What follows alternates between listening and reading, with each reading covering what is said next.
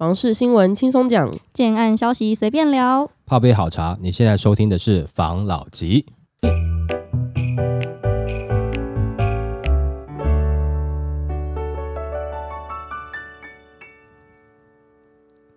关心你的房事幸福，我是房老吉。我是大院子。我是茶汤会，今天我们要来聊，因为就台中是一个充满豪宅的城市。嗯我这样讲应该没有人有异议吧？嗯，但是呢，它的豪宅的这个现代的标准啊，却跟就是台北啊、新北啊等地方就是不太一样。应该说，嗯台北、新北的金额跟其他地区不一样啦，不是只有台中啦。嗯，所以就有有新闻在反映这件事情，就台中的建商有一些想法。松绑豪宅门槛，建商生生换。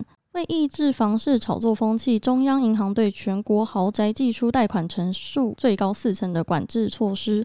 不过，近期台中地区房价斤斤涨，不少建商跳出来大声疾呼，央行应调整大台北都会区以外的豪宅门槛，并与台北市或新北市的标准一致。不过，财经官员认为，松绑豪宅门槛有三大困难点。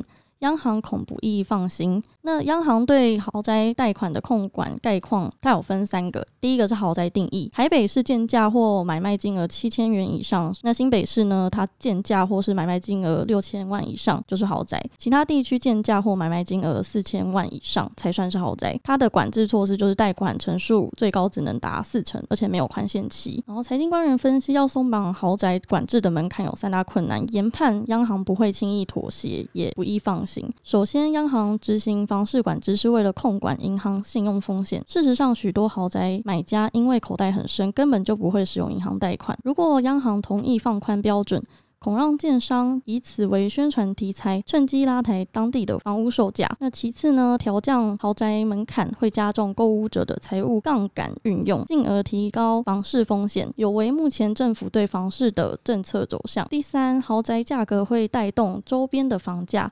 更容易掀起炒作风气，因此自二零一二年央行首度对豪宅开枪后，此项管制措施一直延续至今，从未松绑过。那近期也有不少建商痛批，近年来房价一路的涨，在台中地区呢，总价四千万以上已经称不上是豪宅。那同为六都的台中豪宅限贷令，应比照台北市的七千万元或新北市的六千万以上，不该一国多制。好了，这个豪宅的现代哦，的确啦，现在你不只是台中啦，其实呃有蛮多，譬如说前段时间的那个热区哈，那房价其实也是都整个拉上去了嘛。没错，那你锁定在四千万，的确会造成有些人没有办法，譬如说他要买的话，刚好价格在那个，其实当然建商也很聪明啊，会控制那个价格，尽量是在四千万以下。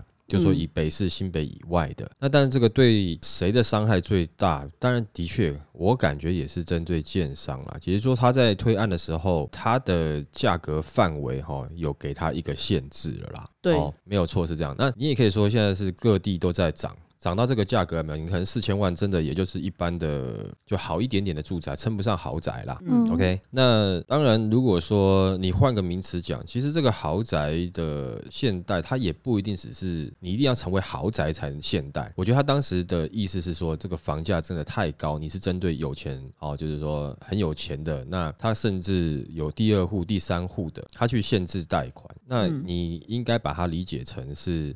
它是一个金额上限的贷款。那如果说你把它当成是豪宅，那豪宅就变成是你又要去做一个虚拟的定义了嘛？那到底多少是豪宅？多少平数才算豪宅？那可能每个人都要各自表述自己这对这个豪宅的定义，那就可能比较累了。那你说北市，那我们反过来看了，那我们就回到北市看。那北市因为它有不同的区域嘛，哦，嗯那但是我们就以整体来讲说，如果说北市过了七千万，大概算不算豪宅呢？诶、算不错的住宅，但是你跟有钱人住的那种易来易去的哈，还是有呃差啦，还是有差。但是你易来易去，你也看区域，对对不对？如果说你是啊，举例你在大安区好了，你一来一去就一亿起跳的这样子的房价，好像是你只要进去大安区，进得了大安区，以大安区来看的一般人，基本，哎，基本开销了，哈，就这种感觉了。嗯，那这个就很难去评断。那你在北市这样子的，可能他是没有说到真的是超级富豪，嗯，但是你在中南部，可能你如果你买得起总价这样子的话，你可能在中南部你算是在地算是挺有钱的人了。嗯那你这个区域，如果说我们今天要去说依照哦，你今天发展的比较好，那各个县市觉得说啊，那我们现在房价都在涨，各个区域的建商都会觉得说，那我们是不是应该是依照各地的房价自己来去调整那个豪宅的现代金额呢？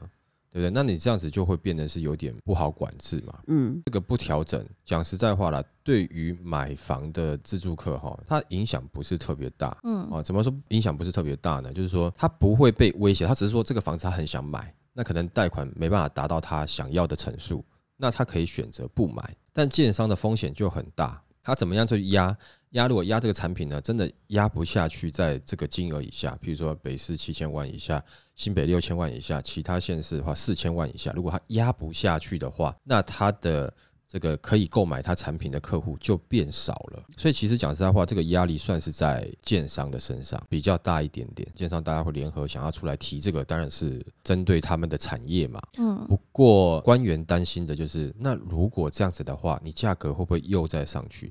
我觉得是一定会的，一定会啊，肯定会。因为我现在知道竹北有一个案子，他就是很想要卖到四千多，对但是就是因为卡贷款，对所以他硬逼在那边调很久，对，卖三千九百多。哎，对啊，那也是因为这样子嘛，所以建商才会更多花心思去做这个，想办法去控制它的售价嘛的部分嘛。那也许也可以逼着建商去让一点利嘛，就说、啊嗯，那你不要赚那么多嘛。嗯但是如果说你把这个上限开放的话，那建商就会，你你信你相信我啦，你从其他县市啊，你从四千万开放到五千万，你就会发现一堆案子逼近五千万，就顶到那边边。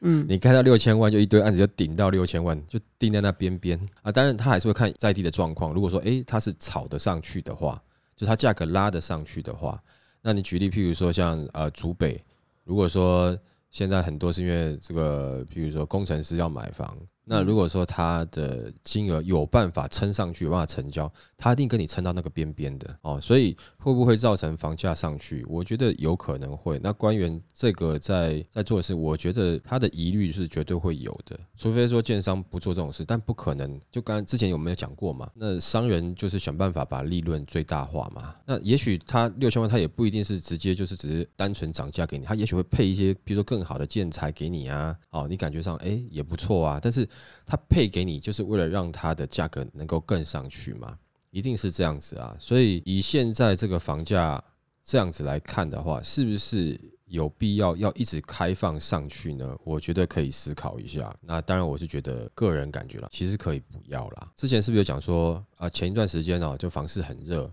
把一些很多的蛋白区炒起来了。嗯嗯那大家建商呢，或者说政府呢，也就不要把蛋白区当成是蛋白区。这个时候，如果说蛋黄区的房价太高，你随便一盖都会面临到是这个豪宅的问题的话，那是不是大家可以更扎根、用心的试着去经营你们当时跟所有买房子的人讲说，这边未来发展会很好的蛋白区呢？跟政府单位一起嘛，是不是有机会？想办法去经营看看嘛。那也许之前买很多蛋白区的这个，不管是自住客、投资客，也许就不会那么惨啦。你换个方式来讲，你把你的买房子的客户，如果说都照顾好了，就像你当时讲的，买你的房子会有机会，呃，不管说是保值涨价哦，那这来未来这个区域的这个利多，也许你可以引进 mall 啊，什么等等之类的啊，啊，或者是再持续去经营。也许你把你的客户照顾好了，那他之后也许还会回流啊，对不对？哦，或是他会帮你做介绍嘛。嗯好，那不要把这一批的就蛋白区，可能蛋白区还不一定那么惨啦。哦，蛋壳区的这些可能会比较受影响多的这一些人，如果说你稍微照顾一下的话，也许在未来大家会对你的口碑不错嘛。啊，不是说单一建商，这个要建商大家一起做，但是建商会做这个事吗？我讲这个可能建商听了就要神经病 啊！我这我盖建案我就赚钱啊，我都弄那么多社会责任，我又不是那为什么政府不做？为什么谁不做？为什么他要做？对不对？等等等，但是。你换个角度看，也有一些就是不赚钱的团体，他也是在做一些像这样的事情嘛，对不对？嗯哦，看起来其实是无解啦，嗯对嗯不对？我刚刚讲的那个也是理想化、天方夜谭啦，谁会去做这种事情？哦，比较难啦。啊，但是如果有的话，当然就是哦奇迹，对不对？不过讲实在话，不太可能。所以真正会有的状况呢，就是我觉得这个应该官员也不会给他过。那这样子的话，的确是会限制住建商他在规划产品跟开价，他就会稍微控制一下。那不过这个也可能会造成说某一些的建案，它在格局规划的时候，它必须要把平数去做压缩。除了建材的调整之外，平数会压缩。那平数压缩有什么问题呢？譬如说，假设我大楼好了，我这一层本来是六户的，那我真的就把它切成八户，那里面一定会有一户两户，它的不管是采光啦、通风啦的一些格局的问题，会不是那么好规划。那因为它为了控制你的价格范围，那之后再来看房子的，不管是自住客、投资客，你想买房的人，也许就不能像前段时间房市热潮这样子，你就是拿了合约，房子都不看，甚至哪个案名你都还搞不好，你还记不住哦，你就签约了。你可能真的要花心思看一下它的格局是怎么样了，那你可能要花时间去了解一下。哎，你去看一下，不管是动线啊、采光啦、通风啦。那它卫浴的设备呃管道是在哪里啦？然后有没有譬如说压梁啦？两个柱子中间连起来就是梁嘛？的床啊，卧室的门开起来会不会卡到床脚啊？等等之类这些问题，你就必须得认真看了，因为它必须得限制于总价嘛。那如果你开放的话，总价又一直在飙上去，这样子也是对大家不好的，好不好？嗯，好，来下一则，房市急动，预售房价跌破预期，等房价降。难以。桃园龟山出现同路段三个月预售一平价差离谱十万元以上的现象，专家也有同步调查其他县市是否也有类似的现象。当中有发现台北、桃园、台中、台南等地下半年预售价房价大多是呈现持平或是微幅下修，其中不乏有新旧价格倒挂，一级预售价卖不了未来价。相较于年初各地房价喊得惊天动地，目前市况无疑是打了炒房客的脸。南科热情不再，预售房价跌破投资客预期。前几年炒得火热的南科周边一带大型建商开价低于市场预期，虽然未如龟山 A 七出现一平十万元成交落差的状况，但开价普遍低于上半年市场预期。房市难以再创高。那以台南善化 LM 特区为例，它有一些小宅，成屋每平最高是三十二万元。那近期也有准备进场的一些新案，它现在也有一些封盘销售的状况。那每平房价是三十万出头，已经出现了景气盘整时预售屋和成屋最常见的房价倒挂。那位在台南延行国中区段征收区，那今年上半年有一平大概是三十八到四十万元的创高价行情。现在外面有在传今年七月进场的远雄建设，因为它夹带的上市大建商品牌，然后又是从化区的第一个案子的优势。那一瓶开价有机会挑战四十五万，但是开案的时候正逢景气反转，反应不甚理想。那台中呢？下半年预售价持平，知名建商开价低于预期。那台中各大案场呢？尤其这篇报道，它有锁定保价机构的建案，那有发现大多数的建案开价仍有收敛的情况，像是台七四太平第三季进场的一个案子，它开价就在三十出头，跟去年进场的案子价格相仿。那其中最特别的是，有一个在南区乌林八。八年的案子，每平成交已经站上了四字头。原本市场以为附近建商品牌站上五字头，但是成交价每平却保持在四十五万上下。新旧房价差异小，未如预期。那台北呢？它有一个案子，它开价惨下修七万元，北投开第一枪。那这个案子它是在北投区新建案，一房产品，近期单品开价降七万至八十一万。在这波房市降温的时候，成为台北公开降价的第一个案子。那专家表示，双北可开发的腹地少，一。非行政区根本没有什么案子，不太可能见到房价下修。但如果是中南部量大的从化区，才有可能有这类房价大幅拉回。那专家要建议，准备要进场购物的人，他得判断自身的现金流，同时要将未来的升息压力纳入计算。那我们现在是要沉住气等房价降吗？专家表示非常的难，因为现在供料双涨、供给延宕皆为市场的现况。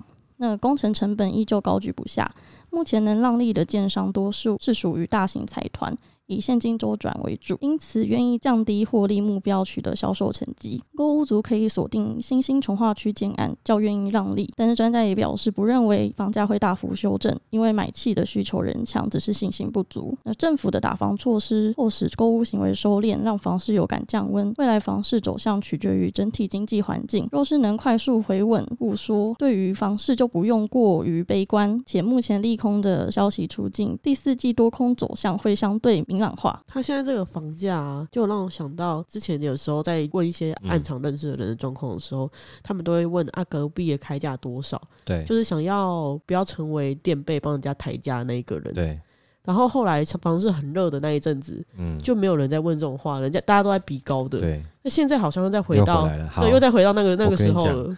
我刚刚才要讲这个，其实整篇新闻没有，大家听完哈，就是可能自己哈有空再去多研究一下类似的新闻。但我这边看完了以后，我有一个点想要跟，不管是这个你是自助客或是投资客，你这个时候你真的要想一下哈。那为什么有些的他说这个房价这个倒挂，这是我听到的最重要的一个点啊？就其实它有一个部分是它的新城屋呢的价格，现在拿出来卖的价格比预售新案的价格还高。各位这个投资客哈，真的自己再想一想，想清楚，你之前在接手的时候，这块土地哦，可能两个建商是同个时间买的，买的时间没有差太多，所以价格没有差太多。嗯然后呢，A 案先推了，经过你们这个投资客几波几波的炒作之后，你可能转手到你拿到跟建商一开始开的价格，你可能中间已经被赚一两百万去了。嗯对吧？甚至有可能三四百万去了。那这时候你还在咬得高高的，你希望这个价格卖？我告诉你，建商 B 案一推有没有，就推比你价格还低，可是你低不下去。为什么？因为你当时取得的成本比较高，所以得到的结果是什么呢？你就在帮这边建商在抬价。那建商有没有赚钱的？有，因为他土地取得的时间够早，嗯，对吧？你懂我意思吗？那建商只要讲说啊，那个案子对不对？现在都在多少钱了？啊，我现在新的建案，我跟你讲，建商只要稍微建材好，比他好一点点，一点点就好了。但是价格你可能被贵了三五百万去了，那我只是可能譬如说好，呃，我假设了好，假设一千万好了，你已经被炒到一千五了，我开一千三，我的建材还比你好一点点。那我请问一下，这个时候谁在当垫背啊？你一比较，他就希望你这些投资客继续高高的，那我出来，我的利润空间就已经被你拉出来了嘛。你那多出来的五百万不是你一个人赚的，中间好几手轮流赚走的，是吧？但是我现在就可以去赚那个，我不用赚赚到那五百万，对吧？你是好几个一百万叠成一个五百万嘛，对？一千五嘛，对不对？对，对？那我这个叠个四百五可以吧？哦我一个人多赚四百五，有没有机会呢？有啊，就一家建商嘛。那你现在你都处于在惜售的这个阶段的话，你就继续惜售吧。那建商也是看得高兴啊。真的，如果说你是想要转手，你现在我们有看到一个那个嘛，一个是网友可能在留言嘛，就是写说，嘿，丞相起风了，你知道吗？嗯，你要感觉到那个风不一样了嘛？那你会觉得，哎，未来建商开价一定会开得比你高，到时候你可以卖出去。现在不要这样想，现在建商就是有可能在利用你，嗯，对不对？你你的价格你也低不下去了嘛。据说你接手的话，你再低你不赚，你可能也了不起便宜个五十万、一百万，因为原本这五十万、一百万是你想赚的嘛，你平转。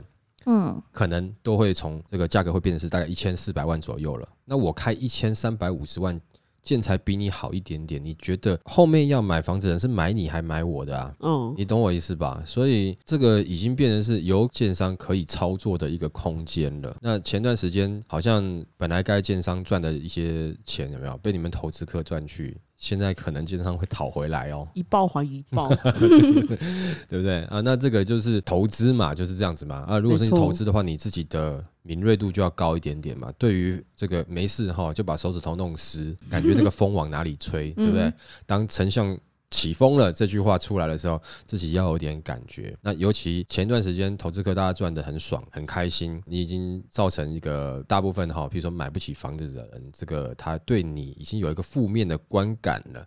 那等到这个时候，万一你没有处理好，那你的房子不管是被收回去了，或者被法拍了，或是你有什么债务问题，这种新闻如果说跑出来的话，你会发现居然没有人同情你啊！你也只是只是想说啊，我想投资赚一点点钱，对不对？我也努力工作了，存了一点钱，投资一点钱，赚一些就是哦差价。然后我也是为了我的家人好嘛，对不对？你也是为家付出，你也不是十恶不赦的人呐、啊。怎么时候那个时候看起来会觉得哇，怎么舆论这个整个就是导向好像是啊投资客啊，你现在就是活该啊这样的状况啊。如果你有听到，你要知道，对这个氛围有点不一样。那这个是假设你的新成屋的价格真的比预售的价格还来得高的话。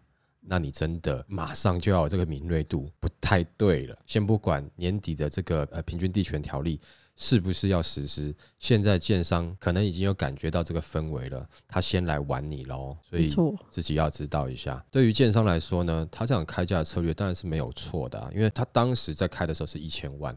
对不对对？他也没有开很高，你们投资客赚了钱了。然后现在我开一千三百万，我的建材对他来讲，他是诚实报价啊，当时之前那个价格，你们后来接手的又不是我建商开的价格，我也没有在那个时候跟你开一千五，我那时候开一千啊。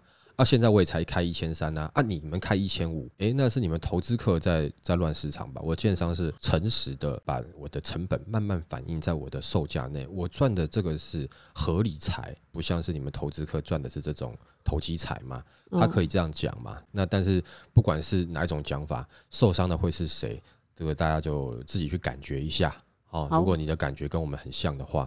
那你是不是应该早一点友善处理掉你手上的一些不良资产？对没错。哦，OK，好，来下一则。升息，房贷多缴一百八十万，不敢买房了。专家表示搞错重点，不少打算购物的民众担心这波升息的循环来势汹汹，增加了房贷还款压力，明显转为观望。也导致房市成交量急剧下滑，但专家认为，比起升息，更该担心这件事情。那升息还该不该买房呢？专家点出了一些关键：因应美国持续升息，台湾央行今年以来已升息了一点五码，银行购屋贷款利率也随之调升，再加上下半年还有可能持续升息，让不管是房贷族或是打算购屋的民众。都为此感到压力。那专家表示，民众若只光看利息支出，一定会吓到不敢买房。但如果把房价的上涨空间一并考量，就会发现升息不可怕，房价会不会续涨更是关键。以台湾近二十年的房价走势来看，虽然有涨有跌，但是涨多跌少。放长线来看，还是涨，且大多数的县市平均每年房价涨幅可达一成以上。而房价只要稍微上涨十 percent，不仅可以抵消增加的利息，还有机会能够获利。那升息房贷族不要吓到，买房最重要的是增值度。专家表示，一般人都会纠结，担心房价涨多了自己会买在高点，但若是在房价上涨阶段不敢买房，下跌阶段恐怕会更没勇气下手。如此一来，可能只能一直空手，越等越悲观。房价会不会崩盘？不知道。也许有一天会崩盘，但不一定等得到。那若是民众有买房的需求，也负担得起房价，在评估房价长线仍会走涨的情况下，应该早点买房，避免等到更贵的房价。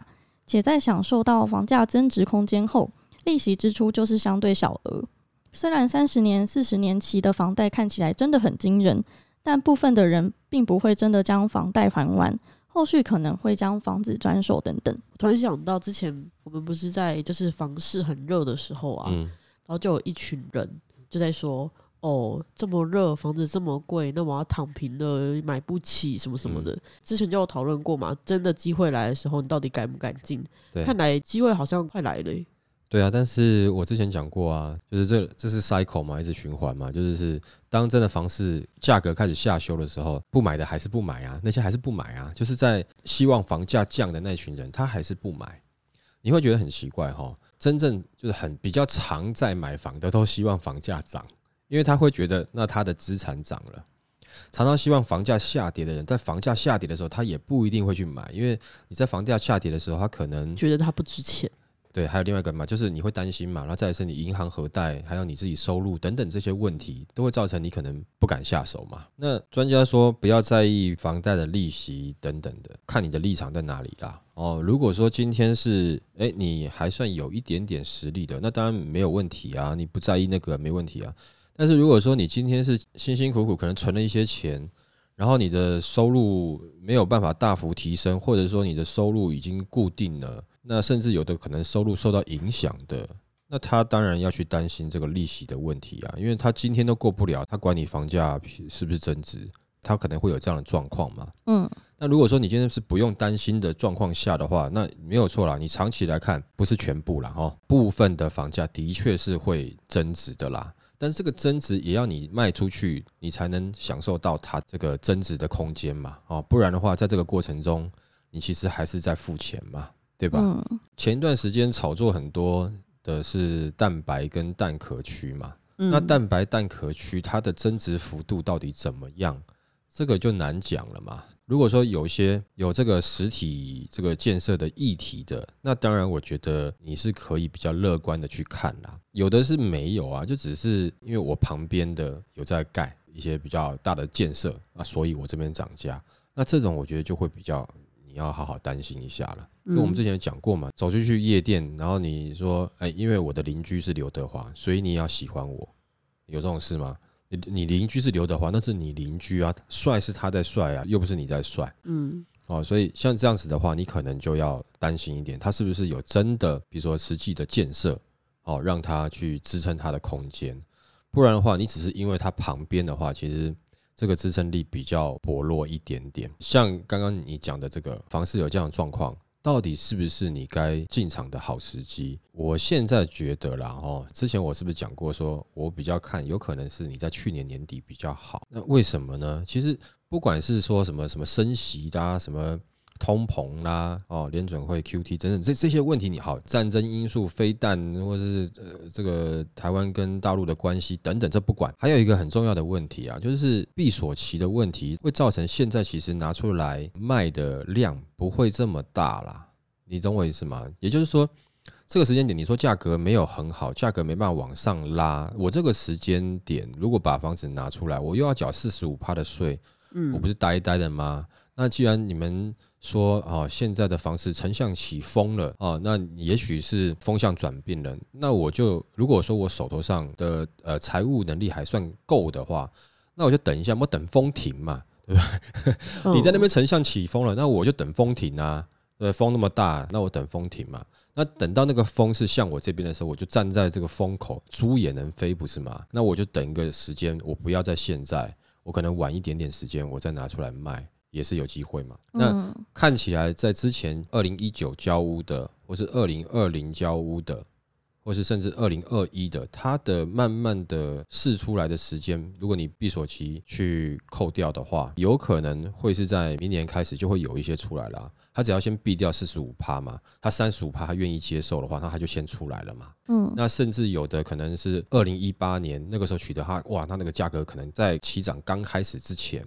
那它可能价格更低啊，他那时候拿回来卖，这个大概有那也五年了嘛，明年这个时间拿来卖，也过了五年了嘛，他拿出来卖，那他是不是这个房地合一税是不是就更便宜？好吧，那五年是不是就变成是二十趴？他是不是就？第一个，他取得的成本低，然后他的这个要缴的税金也比较低，对，那他这个时间拿出来卖，价格应该也不会太差嘛，对不对？那他可能就会赚的利润会比你更高啦。譬如说，二零二零年取得的这些人，价格开的高高的啊，嗯，但是他却可以得到更不错的利润嘛，没错，对不对？也就是说，以有闭锁期的关系，其实你现在有可能很多案子是也不一定有办法出来的，或是他不想出来的。嗯，不是说现在的投资客他都不一定已经全部全数都拿出来卖了，也没有。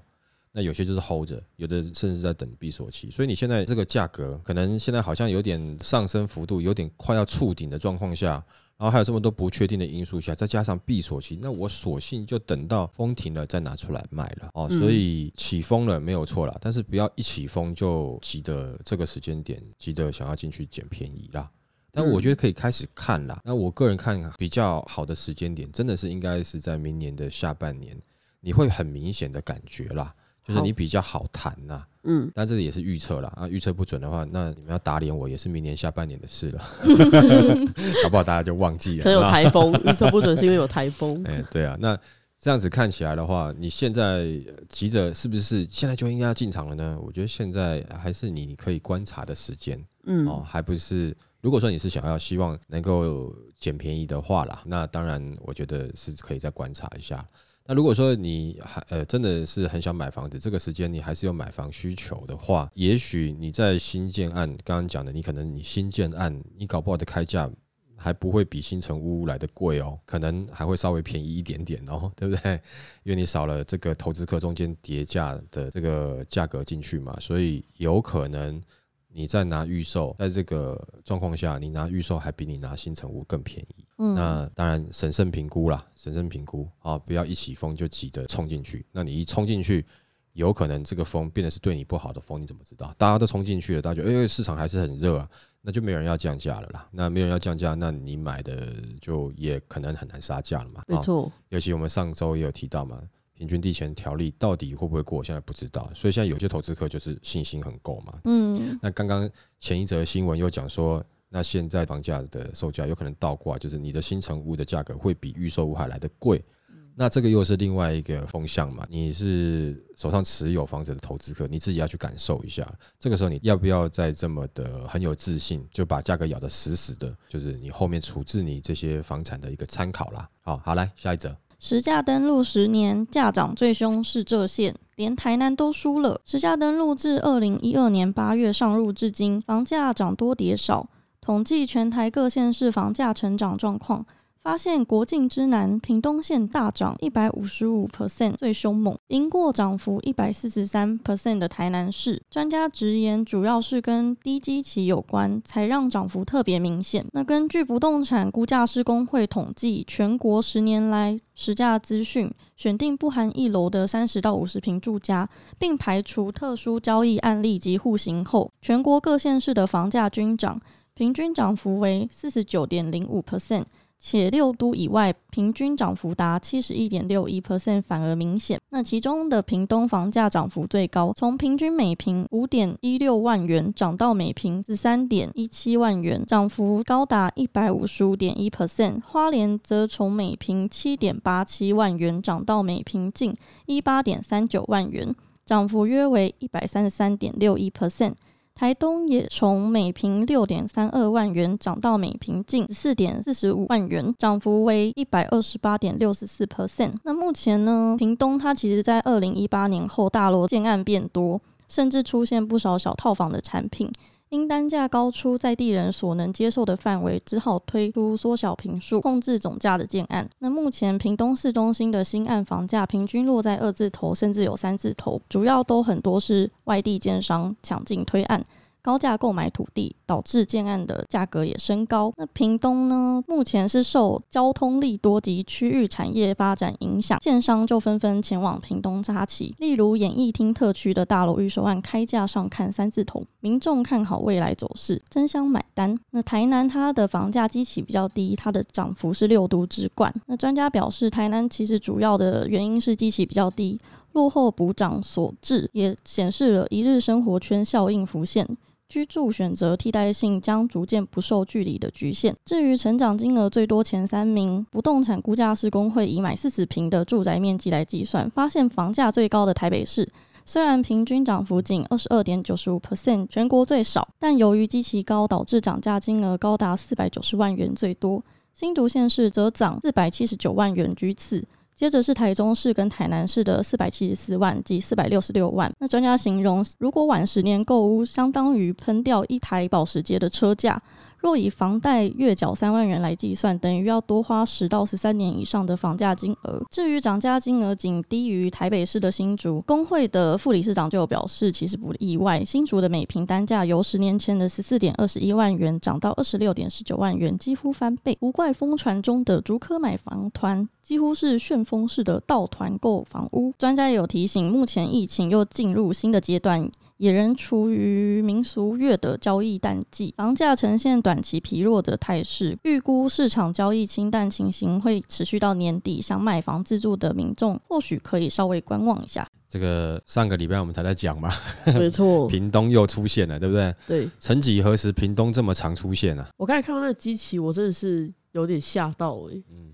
五万呐，六万呐，这种。对啊，我们上个礼拜才讲嘛，屏东那边的房价根本还没有这个价位，只是新的建商要去推案嘛，对不对？所以它开在三十嘛，是不是？然后放出很多的利多嘛，是不是？哦，因为有建设啦、交通议题啦，对不对？哈，嗯，外地建商就来了嘛，没错。然后是不是这一个一整套的配备弄好以后，是不是开始又要炒作的气氛出来了嘛？对。同时上个礼拜我也有讲说，那是就会延伸到台东啊、花莲。全部都提到啦。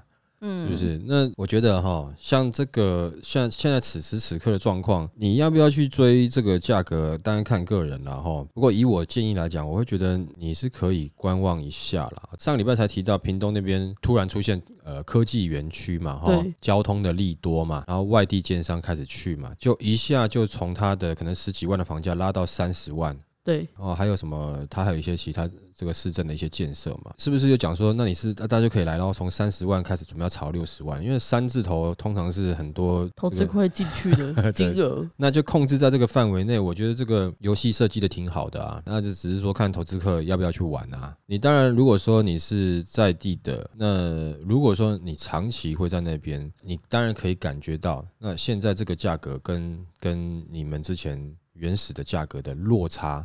哦，很明显。不过你也可以感觉到，是不是市府真的有心把这些东西做起来？是不是真的能够带动这个地方的繁荣？但是这个都是感觉而已，你都还是得猜。不过你还在猜的过程中，房价就已经告诉你，他认为应该是会涨了。嗯，那只是看谁要买单而已。但是不是说他认为涨，你就真的一定会涨？因为最近包含。很多有关于这个科技园区的一些议题也开始微微的退烧嘛。那这个时间点，上次我也讲过嘛。如果说你进去的话，你有可能会经历类似像之前呃青浦的一个状况嘛。啊，如果说它真的是有相关的建设进去的话，你可能会炒作一波进去了以后，突然它开始因为建设还没有到位啊，它需要时间嘛，就开始变成是好像地道不足了嘛。就会明显开始下修，嗯，下修一段时间之后，等它的建设到位了以后，它才会再慢慢涨上来嘛。那以青浦的这个案例给大家参考一下，就是说它原本一路炒炒炒炒到一瓶四十万，然后从四十万又掉回到二字头。但甚至还有更低的十七万的，反正就是在二字头徘徊了一段时间，然后呢，后来到最近当然可能就是啊四字头啊五字头啊都站稳了，甚至要到六字头啊。那当然这个中间的时间也花了大概起码有四五年以上啦。如果是这样的话，你用这个案例来参考的话，那如果我们听听众刚好有屏东的，你就可以参考一下现在这个时间点。操作一下，它有可能未来会下修一下，也许在未来下修的那个时间点，你进去，等到它后来，因为它建设慢慢好了，再涨起来，这个会是一个你不错的切入点。然后，我们就刚刚因为用用这个青浦的例子来看嘛，如果说它那个时候从四十几万掉到二十几万的时候，这个时候我进场其实是不错的，因为后来又涨回来了。对不对？不太希望说，我一开始进去的时候，然后房价跌，你那个心情不太好嘛。那而且这个过程中，也许让自己有一个存丢的空间，就是我看一下这个建设的规划是不是真的有在做。所以如果是我的话啦，哈，就是说，也许第一波炒作或者第一波你很看好，前提是你很看好这个屏东在地未来的发展，你是或者说你是在地人。你这边有感情的，呃，如果我也跟你一样是这样的立场的话，我可能就会在第一波，我这次我可能会先放手，就是先看一下它的状况。那等到后面的时候，呃，下修之后，我可能再进场，因为我觉得现在开价是这样子，未来一段时间内它价格下修的的这个状况，我个人认为是很有可能发生的。但是后面会不会再涨回来？我觉得如果说它的建设真的都跟呃所公告出来的计划是一样的话，我觉得它未来的涨幅应该是会发生的。但是涨幅到多少，各位要看了哈。如果三十几突然涨到六十几，各位就不要这么急了，就不要这样想说那到六十几，你觉得它还会涨？我觉得这个是会有一点点这个，不管是你在购物的门槛上，还有这个区域的这个产业结构、经济结构是怎么样。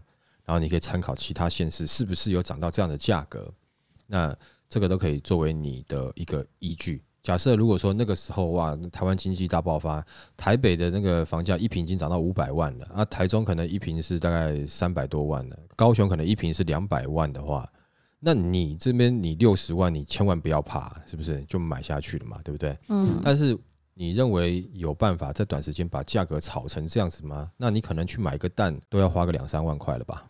好贵哦！可以的话就思考一下，那不一定抢在这一波，因为我的看法是在这个屏东的案例上，它是有机会走跟类似青浦一样的路，也就是说你有 second chance，就是第二次的机会，嗯，好吗？OK，好，那今天我们就分享到这边喽。好，好，谢谢大家收听这一集的防老吉，拜。